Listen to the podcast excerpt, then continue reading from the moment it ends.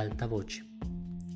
Recientemente leí el libro Una soledad demasiado ruidosa de Boumil Raval y ahora que las bibliotecas están cerradas a causa de la cuarentena, tuve la fortuna que el libro quede atrapado en mi apartamento por un tiempo. Voy a leer un fragmento.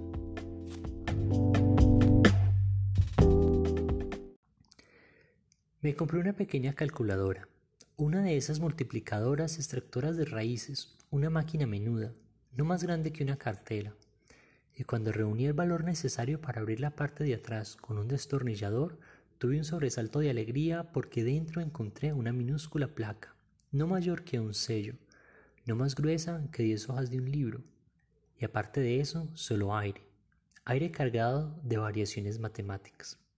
Lo mismo pasa cuando penetro con los ojos un buen libro, cuando despojo el texto de palabras impresas, entonces tampoco queda nada más que pensamientos irracionales que planean en el aire, que yacen en el aire, que se alimentan del aire, de la misma manera que la sangre está y al mismo tiempo no está en la sagrada forma. Hace 35 años que me dedico a envolver libros y papel viejo. Vivo en un país en que se sabe leer y escribir desde 15 generaciones atrás.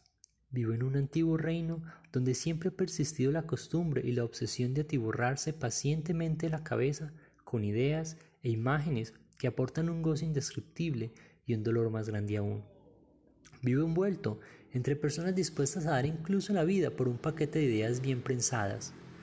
Y ahora, todo eso se repite en mis entrañas.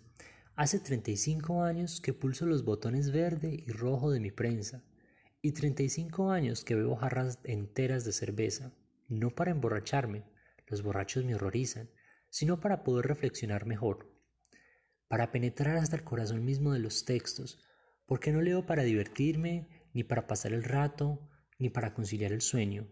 Yo, que vivo en un país donde la gente sabe leer y escribir desde 15 generaciones atrás, veo para que el texto me despierte, para que la lectura me produzca escalofríos, porque comparte la opinión de Hegel de que una persona noble no es necesariamente un aristócrata, ni un criminal un asesino.